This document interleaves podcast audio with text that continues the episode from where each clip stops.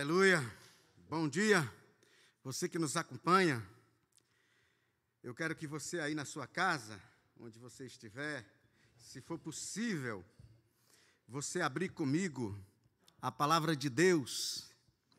Em Lucas 6, nós vamos ler do 20 ao 26. Quero ler aqui. Então, olhando ele para os seus discípulos, disse-lhes: Bem-aventurado vós, os pobres, porque vosso é o reino de Deus. Bem-aventurado vós, os que agora tendes fome, porque sereis fartos. Bem-aventurado vós, os que agora chorais, porque haveis de rir. Bem-aventurados sois quando os homens vos odiarem e quando vos expulsarem da sua companhia e vos injuriarem e rejeitarem o, o vosso nome como indigno por causa do Filho do Homem. Regozijai-vos naquele dia e exultai, porque grande é o vosso galardão no céu, pois dessa forma procederam seus pais com os profetas.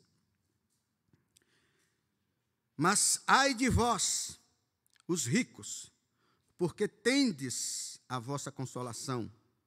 Ai de vós, os que estáis agora fartos, porque vireis a ter fome. Ai de vós, os que agora rides, porque haveis de lamentar e chorar. Ai de vós, quando todos vos louvarem, porque assim procederam seus pais com os falsos profetas. Vamos orar. Senhor, muito obrigado por tua palavra. Obrigado porque nós estamos aqui diante da tua palavra. Pedimos agora que o teu espírito que inspirou esta palavra, que seja ele mesmo a nola ministrar. Que o espírito que preservou esta palavra através dos tempos, que nos trouxe hoje diante dela, que nos revele aquilo que está para além da letra, que só esse Espírito Santo do Senhor pode comunicar a nossa mente e coração. Em nome de Jesus. Amém. A série é Meu caro amigo. A mensagem é: Bem-aventurado eles, ai de nós. Você já aprendeu?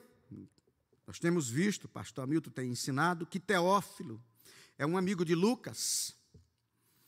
E Lucas está escrevendo a Timóteo, ou a Teófilo, desculpe, para que ele fique certo, para que ele tenha plena certeza das coisas em que foi instruído.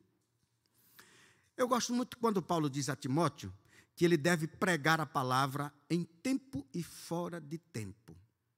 E eu penso que pregar a palavra tem a ver até com esse momento nosso aqui, com toda a nossa produção cultural. Aliás, eu estou agora já sem chapéu, porque quando eu estou de chapéu é o cantador. Quando eu tiro o chapéu e boto o paletó, aí é o pregador ex cátedra. Então, assim, não se incomode com o humor, com a insignificância do pregador, mas preste atenção no texto bíblico. E o texto fala desses bem-aventurados e fala desses ais que virão sobre aqueles que estão agora ricos, que não têm fome, que estão agora rindo. E aí eu quero trazer essa pulga para botar atrás da nossa orelha. Bem-aventurado eles ai de nós.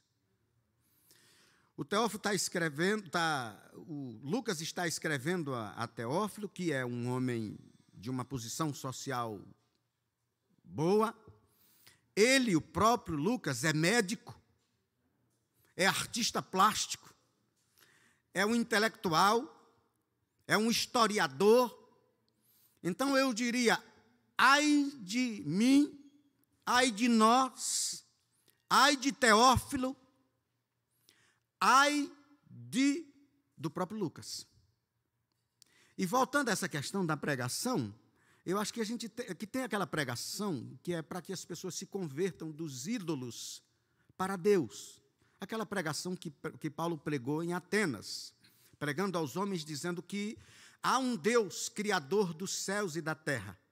Nele nós nos movemos, nele se dá toda a nossa existência. Ele não habita em templos feitos por mãos humanas, ele não precisa ser servido. Muito pelo contrário, ele é que serve a todos, que dá a todos a vida, a respiração e todas as coisas. A nossa existência é que está nele, tudo se dá nele. E são, é, essa é uma pregação para quem não ouviu o Evangelho, para quem ainda adora coisas feitas de madeira, de barro, de louça, de gesso, como Paulo diz nesse lugar, e diz: nem faz sentido a gente pensar, porque, como dizem alguns dos vossos poetas, nós somos geração de Deus. Se somos geração de Deus, então não é razoável nós que nos movemos, brincamos, dançamos, pensar que o Deus do qual somos geração seja feito de alguma obra da imaginação do homem, como prata, ouro, é, louça ou qualquer outra coisa. Essa é um, uma possibilidade, é um, é um jeito de pregar para o mundo, para que se convertam dos ídolos para o verdadeiro Deus. Mas eu penso que tem duas outras perspectivas de pregação e que passa por, pelo nosso texto aqui, que é pregar e aí, quando eu digo pregar, é isso que a gente faz aqui, é toda a nossa produção cultural, é de arte, tudo que a gente faz na vida, que tem que ser essa pregação, que tem que ser edificante, toda palavra que se diz, todo discurso, né, não sai da nossa boca palavras inúteis, fúteis, mas somente aquela que é boa, que pode edificar nossos interlocutores.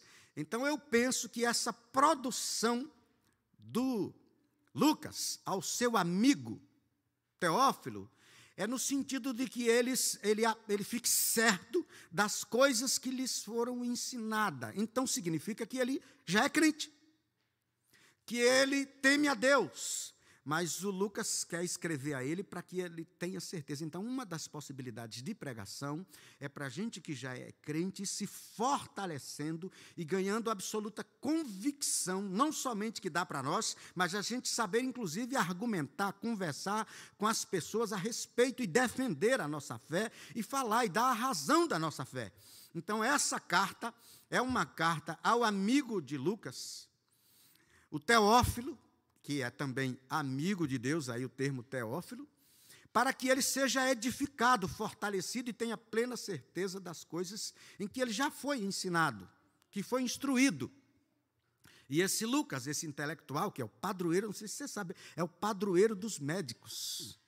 É artista plástico, é o intelectual. Esse Lucas que está escrevendo, ele tem um jeito muito, muito peculiar de escrever. A gente aprende, por exemplo, acho que já, eh, já vimos aqui, que ele prega que está tudo errado. A, a, religião da época está tudo errado. Tem dois sumos sacerdotes. Como assim? Aí Deus então foi embora para o deserto. E aí aparece o pregador, bicho grilo, bicho grilo, vestido de maneira alternativa, comendo, levando uma vida frugal, comendo grilo, bicho grilo que come grilo, dizendo: Eu sou a voz do que clama no deserto. Porque se está tudo errado na estrutura religiosa, Deus agora está no deserto e João Batista diz: Eu sou a voz do que clama no deserto. É um jeito que Lucas tem de escrever as coisas, que precisa de uma certa sensibilidade para perceber. Nós precisamos do Espírito Santo que nos dê essa sensibilidade para perceber a palavra do Senhor. O Ari diz que tem uma coisa que Lucas narra que a gente não vê, que é Paulo, o apóstolo, morreu e ressuscitou. Lucas diz isso.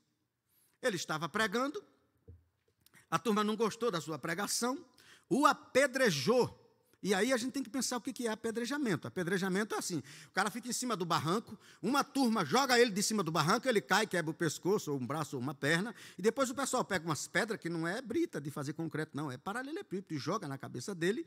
E depois, se você não quer, quer, quer crer que Paulo estava morto, vamos lá por menor que seja uma cidade, alguém que é arrastado por essa cidade para fora da cidade, arrastado, porque foi dado como morto, as pessoas dizem: não, ele já morreu. Aí agora arrasta ele para fora da cidade, para ser comido pelos chacais, porque ele não tinha direito a sepultamento. Então, é, Lucas narra que mais adiante, narra, aliás, bem perto no texto, os discípulos chegaram, deram as mãos uns aos outros, rodearam Paulo, e aí acontece um milagre. Ele se levantou e saiu imediatamente pregando o evangelho. Então, imagina um cara com fraturas expostas, com pedrada. Com... Ele se levantou e saiu pregando o Evangelho. Esse é um jeito que Lucas tem de contar as coisas. Esse Lucas tem um jeito muito peculiar de contar as coisas. E ele está agora a descrever uma cena muito interessante. Jesus é, esteve orando, Naqueles dias retirou-se para o monte a fim de orar e passou a noite orando a Deus. E quando desceu, chamou a si os seus discípulos, isso é no 12 do 6, e escolheu entre os discípulos, os quais deu também o nome de apóstolo. Escreveu, escolheu doze entre os discípulos, aos quais deu também o nome de apóstolos. E agora ele está falando a esses discípulos apóstolos, escolhido entre discípulos. Mas ele está falando aos seus discípulos de maneira geral. Então, esse apóstolo, esse escritor, que conheceu os amigos de Jesus, que ouviu todas as histórias que os amigos contaram, que foi companheiro de Paulo, quando Paulo escreve aos Colossenses, ele diz: Saúda-vos, Lucas, o médico amado. E quando escreveu a sua última carta, ele diz: Todos me abandonaram, mas ele diz que Lucas está com ele. Então Lucas acompanhou. Ele ouviu essas histórias e ele está contando essas histórias. Jesus subiu para o monte a fim de orar, desceu dirigiu-se aos seus discípulos e, entre os seus discípulos, escolheu doze que ele também chamou de apóstolo. E ele agora está dizendo, olhando para seus discípulos: Bem-aventurado vós, os pobres, porque vosso é o reino. Mas ele está dizendo isso aos mesmos interlocutores aos quais ele diz: Ai de vós. São os mesmos interlocutores são os seus discípulos. Discípulo é aquele que senta para ouvir ensino. Multidão quer saber que hora é a merenda. Multidão quer ser curado. Multidão vai atrás de Jesus buscando os benefícios, que é um jeito rude de seguir a Cristo. Buscando os benefícios. Tem muita gente que quer ouvir que Deus é bom, que pode lhe ajudar nas suas lutas diárias, que Jesus está com você, que Ele não lhe abandona, que Ele está com, ele, ele, ele já comprou a sua causa, é o seu advogado fiel. Tem muita gente que gosta de ouvir, e Ele é de fato nosso advogado fiel. Nós temos um advogado junto ao Pai, e as promessas é que aquele que não poupou o seu filho nos dará juntamente com ele todas as coisas, é isso mesmo. Mas também o Evangelho é: Deus tem direitos sobre a sua vida. Ou não sabeis que não sois de vós mesmos, fostes comprados. E não foi por ouro ou prata, foste comprado pelo precioso sangue de Jesus, comprados de um modo fútil de viver a vida. Então agora Deus tem direitos sobre você. E ele está dizendo aos mesmos interlocutores. Ele diz aos discípulos: Bem-aventurado vós, os pobres. Então é pobreza, fome, choro e perseguição. E ai dos que agora estão ricos, agora não têm fome, estão fartos, e agora estão rindo, e agora são elogiados. E aí, a minha intenção o que eu quero trazer, a minha proposta dentro desse tema que é bem-aventurado eles e ai de nós, é como fazer para não sofrermos esses ais, porque os interlocutores são os mesmos. Ele chama os discípulos e diz: Bem-aventurado vossos pobres, porque vosso é o reino de Deus. Bem-aventurado vós os que agora tendes fome, porque sereis fartos. Bem-aventurado vós os que agora chorais, porque a vez de rir. Bem-aventurado vós quando forem perseguidos por causa do evangelho, porque assim perseguiram os porque assim perseguiram os profetas. Então, como é que a gente faz para ser bem-aventurado, já que nós somos os interlocutores? Porque a palavra não é só um relato histórico, ela é para a nossa vida hoje. Nós somos esses interlocutores de hoje. Jesus está falando mes aos mesmos interlocutores, a nós.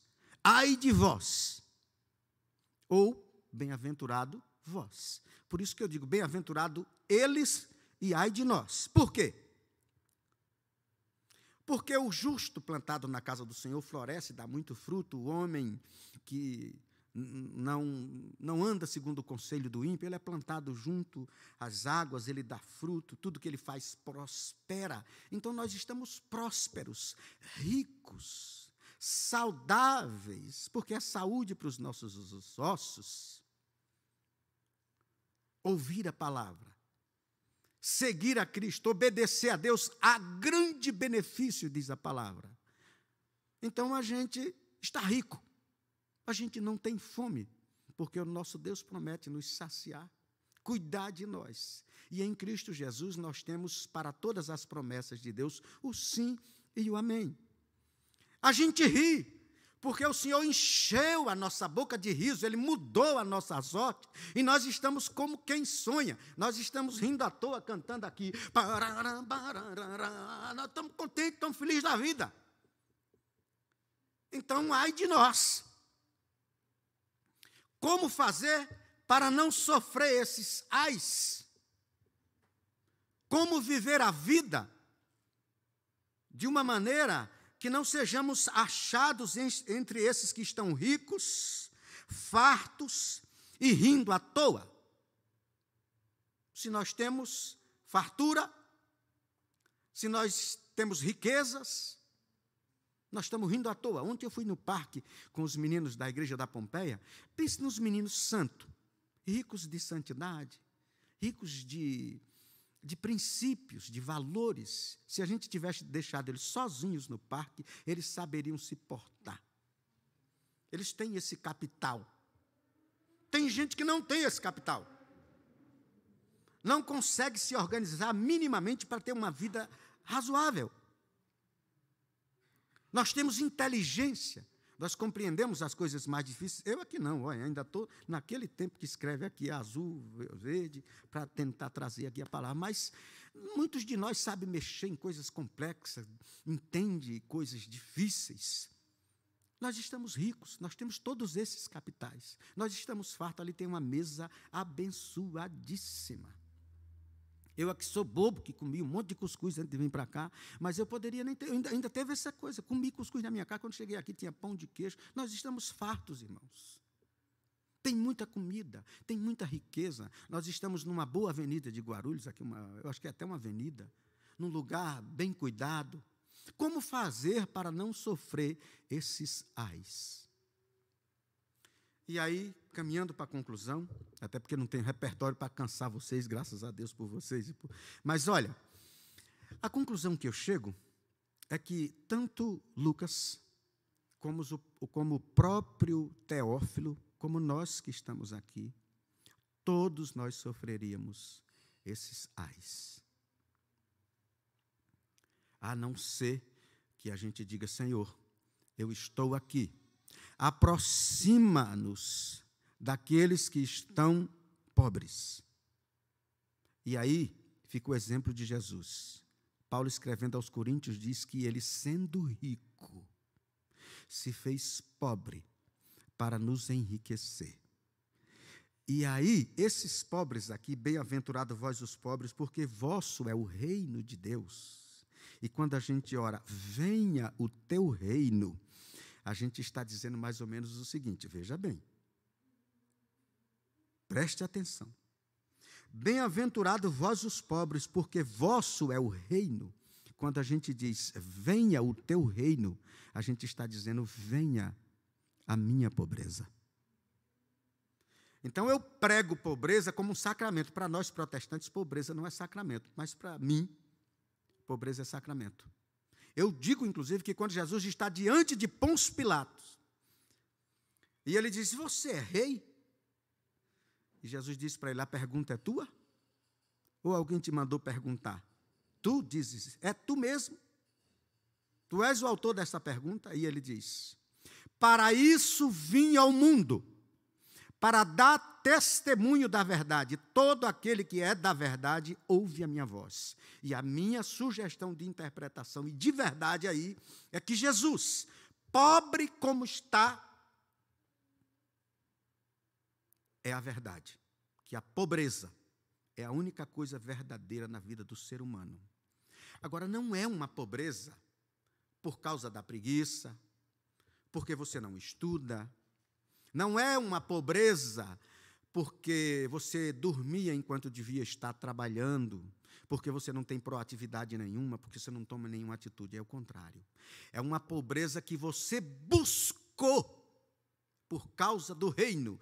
Porque aqui está dizendo: bem-aventurado vós os pobres, porque vosso é o reino de Deus. Então, quando eu digo venha o teu reino, eu tá, estou dizendo venha a minha pobreza para que os pobres tenham a riqueza que produz da minha inteligência, da minha capacidade, do que eu estudei, assim como Cristo, que não teve por usurpação ser igual a Deus, mas resolveu ser homem, e aí você é médico e não tem por usurpação viver como médico e passear em Concum, nas ilhas não sei o que, você diz, aquilo que vem da minha riqueza, da minha inteligência, aquilo que eu produzo, aquilo eu vou dividir com aqueles que são pobres, porque a Bíblia diz que Jesus, sendo rico, se fez pobre para nos enriquecer. Uma outra possibilidade de perdido não salvo é inútil. Deus olhou do céu e não viu ninguém que prestava, todos se tornaram inúteis. Nós somos comprados pelo precioso sangue de Jesus de uma maneira fútil, inútil de viver a vida. E agora não vivemos mais para nós mesmos, vivemos para Deus, que quer o bem de toda a raça humana, de toda a criação, de tudo que expressa a sua glória do homem no, no qual a imagem dele está. Então, como é que a gente não é achado entre esses que sofrerão os ais? Nós somos ricos, sim, somos prósperos, porque estamos plantados junto às águas, ouvimos a palavra do Senhor, nela meditamos, Deus nos enriqueceu, nos afortunou, gozamos dos favores de Deus. Mas as bênçãos que são de Deus precisam ser cuidadas na maneira como usar, porque o Salomão que pediu sabedoria acabou se atrapalhando. Então não é só porque uma coisa é bênção de Deus que é sua, muito pelo contrário. Davi, quando volta da peleja, cheio de riqueza, riquíssimo. Eles dizem, os filhos de Belial que estão acompanhando, em 1 Samuel 30, Dizem aos pobres: Nós não vamos dividir com vocês, porque vocês não foram à luta. Os bens são os nossos. Davi diz assim: Não. Não vamos fazer isso com o que nos deu o Senhor. O Senhor nos deu. Nos deu toda a capacidade de, de ganhar o sustento e não somente para nós mesmos. Mas a Bíblia diz: aquele que furtava, não furte mais, antes trabalhe para ter o que repartir com o necessitado. Eu acho que é aí essa é a possibilidade da gente não ser achado entre esses que sofrerão os ais. Ai de vós, os ricos, porque tende a vossa consolação. Já estamos consolados, já estamos ricos. Estamos como aquele que colheu e os celeiros não cabiam. Ele disse: então eu vou derrubar e vou fazer outros, construir outros maiores. Qual é o pecado que tem isso? Nenhum.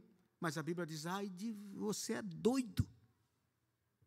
Ai de vós, os ricos, que agora estão derrubando celeiros e guardando mais. Lança o teu pão sobre as águas.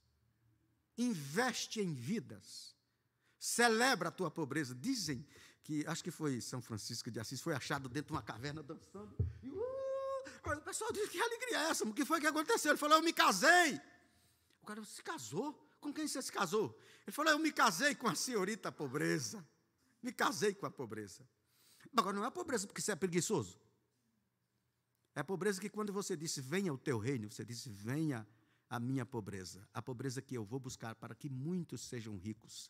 Eu conheço uma médica de Alphaville que vai para o sertão de Pernambuco pregar o evangelho e curar as pessoas, atendê-las, que dormem num colchão embaixo de umas carteiras de escola, pelo sertão afora. Imagina as escolas do sertão. O pessoal quer ir, é um banheiro só, sem água, não tem água para dar descarga. Imagina o conforto, uma médica de Alphaville. Então é isso, irmãos. Eu penso que essa é a maneira da gente viver para a glória de Deus, porque fomos comprados para Ele. E aí a conclusão que eu chego é que ou a gente se converte a Deus e diz: Senhor, conta comigo. Encurta a distância, Senhor, entre os pobres e eu. Encurta a distância, me leva para perto daqueles que estão a chorar, para que eu possa chorar com os que choram me leva para perto daqueles que têm fome, para que eu divida meu pão com ele. Me leva para perto dos excluídos e dos perseguidos. E faz de mim um perseguido por causa do Evangelho, porque eu quero dizer, como João Batista dizia: isso não é teu direito. Eu quero dizer que aquele que oprime o pobre afronta o seu Criador. Eu, se eu não estou perseguindo, Carlinhos, lá do o Carlinhos Queiroz. O menininho perguntou para ele: Pastor, o senhor obedece a Jesus mesmo? Ele falou: Claro que não, meu filho. Jesus morreu com 33 anos, perseguido, perseguido, foi morto, foi crucificado. Eu tenho quase 70, estou vivo aqui ainda. É claro que eu não obedeço a Jesus. Se eu obedecesse a Jesus, o cara já tinha acabado comigo. Então, uma maneira da gente dizer assim, eu me leva para perto do, pobre. Me leva para perto do que tem fome, para eu dividir meu pão com ele. Encurta a distância entre eu e aqueles que estão chorando, porque a tua palavra diz que é para eu chorar com os que choram. Me leva para perto dos marginalizados, Senhor, para que eu saiba o que é isso. E tem uma maneira eficaz de você ser perseguido é pregar o evangelho. Pegue o verdadeiro evangelho e você certamente será perseguido e se encontrará junto aos marginalizados. Então é isso que eu tinha a propor. Bem-aventurado eles, ai de nós, ai de Teófilo, ai de Lucas, ai de você que me escuta lá na sua casa, ai desses que estão aqui com a mesa farta ali ao fundo, ai de mim, que estou tão bem vestido, embora tudo comprado em brechó, mas roupa boa. Que tem uma Bíblia para pregar, que tem um violão que é do Jorge Camargo, mas ele me prestou para eu nunca mais devolver. Olha só. Eu sou rico. Você é rico, meu irmão. Então eu queria que a gente agora ficasse de pé e orasse em nome de Jesus. Deus, o Senhor que em Cristo Jesus se fez pobre, para que pela sua pobreza nós fôssemos ricos, Senhor. Nos aproxima também dos pobres, Senhor, para que a gente possa celebrar a pobreza, Senhor, daquele que decidiu ser pobre, para que muitos outros sejam ricos, Senhor. Deus nos aproxima, Senhor, em nome de Jesus, dos que têm fome, Senhor. É inadmissível que nos dias de hoje, em algum lugar desse planeta, Senhor, alguém passe fome, Senhor, com tanta comida produzida, com as pessoas queimando alimentos, Senhor, por causa de preço. Nos ajuda, Senhor, a facilitar, Senhor, a chegada desses alimentos, Senhor, àqueles que têm fome. Nos leva para perto dos perseguidos, dos marginalizados, Senhor, para que a gente possa solidarizar com eles, Senhor, estar junto, dar um abraço, para que a gente, para que o solitário habite em família e aí se dará a casa do Senhor. E nós somos habitados pelo Senhor, somos casa do Senhor. A casa do Senhor se dá onde essa realidade acontece. Pedimos que seja assim, Senhor. Usa-nos, Senhor. Usa-nos em nome de Jesus. Amém.